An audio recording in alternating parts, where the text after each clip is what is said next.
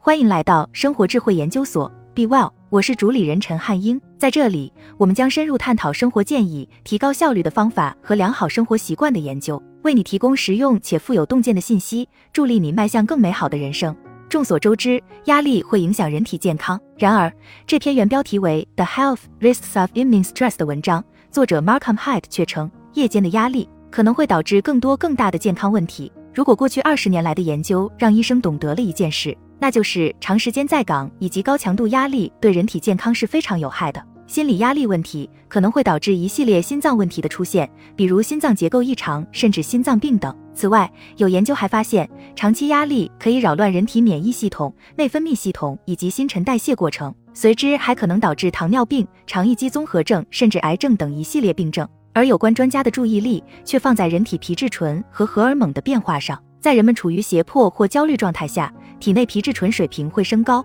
因此皮质醇又常被叫做压力荷尔蒙。佛罗里达大学助理心理学教授、主攻压力研究的达莱纳·科特斯教授称，皮质醇除了可以帮助身体更好地应对潜在威胁之外，还可以起到抗发炎的作用。它可以通过对部分免疫细胞的影响，从而将发炎症状维持在可控范围内。但同时，如果皮质醇水平极度升高的话，通常可以抑制发炎症状的荷尔蒙和免疫系统则可能会出现紊乱。皮质醇的功能并不仅在于抑制发炎症状的出现，在健康人体体内，皮质醇水平在一天中也会有规律的升高和降低。通常在起床三十分钟后，人体体内的皮质醇水平会达到最高值。科特斯教授说，在那之后，体内皮质醇水平通常都会逐步下降，直到入睡过后达到最低值。斯特斯说，日常身体体内皮质醇水平的有规律的增减，可以维持身体的生理节奏，从而调节睡眠、胃口以及细胞修复。在正常皮质醇活动的背景下，就不难理解，在皮质醇水平本该持续减少的夜间，会出现因压力骤增而导致皮质醇水平增高的现象了。Unsplash at Krastner Foot。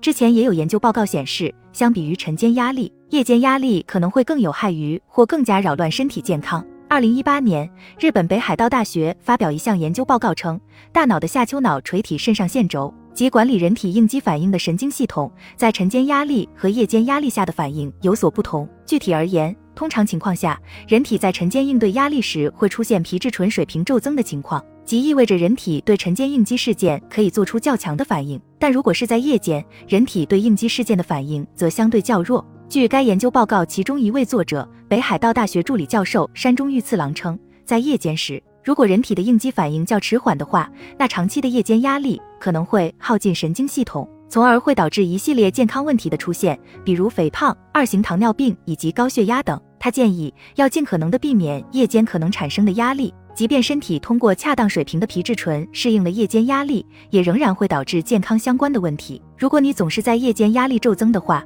它可能会扰乱你体内白天皮质醇水平的自然下降，从而会进一步扰乱睡眠质量。科特斯说：“他说，长期经受压力可能会导致身体皮质醇水平增减幅度的平缓。你会发现，晨间皮质醇水平不会增高，而夜间皮质醇水平也不会降低。”科特斯说。而这种变化会彻底扰乱身体的生理节奏，从而导致一系列健康问题。二零一八年，另一项来自美国科罗拉多大学的研究发现，相比于体重正常的女性而言，肥胖女性夜间皮质醇水平一直保持在高位。而也有研究发现，抑郁症患者夜间皮质醇水平会出现上涨趋势。此外，还有许许多多的证据显示，生理规律紊乱可能会导致一系列健康问题。然而，虽然人体在晨间的时候可能会更轻松地应对压力，但科特斯却提到，也有一些人在质疑压力出现的时间到底会不会对身体健康起着关键性作用。他还提到，大部分证据都表明，无论是什么时间段，皮质醇水平长期处于高位都是非常有害健康的。而更有可能的是，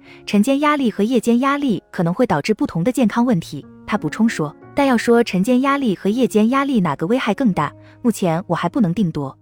Unsplash at Krastner Foot，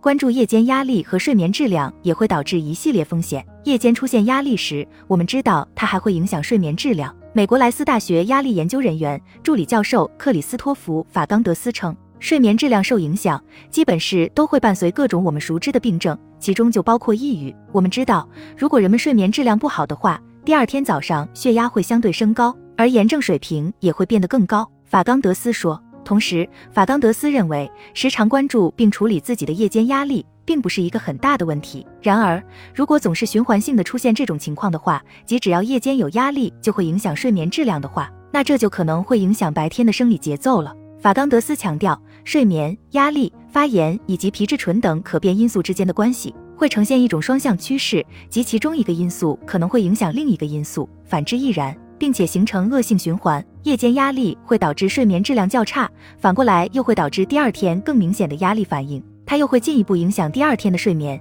并且一直恶性循环下去。虽然目前对压力时间的研究仍处于初期阶段，但法冈德斯却建议，我们却应该尽可能的避免夜间压力，特别是临睡前的压力。对许多人而言，这即意味着晚上要尽可能的避免处理与工作有关的事情。之前也有许多研究发现，晚上处理工作容易出现压力或亚健康等情况。此外，有关研究还发现，夜间使用活跃形式的科技，比如几乎是任何涉及与他人交流的方式，比如发信息或者浏览社交媒体，也容易影响睡眠质量。正如科特斯所说，无论有什么发现，总会有质疑声音的存在。然而，不管怎样，夜间压力最终还是会被证明是所有形式的压力中最有害的一种压力。好了，以上就是今天的分享。如果您有什么看法，欢迎在下方留言与我们交流分享。期待我们下次相遇。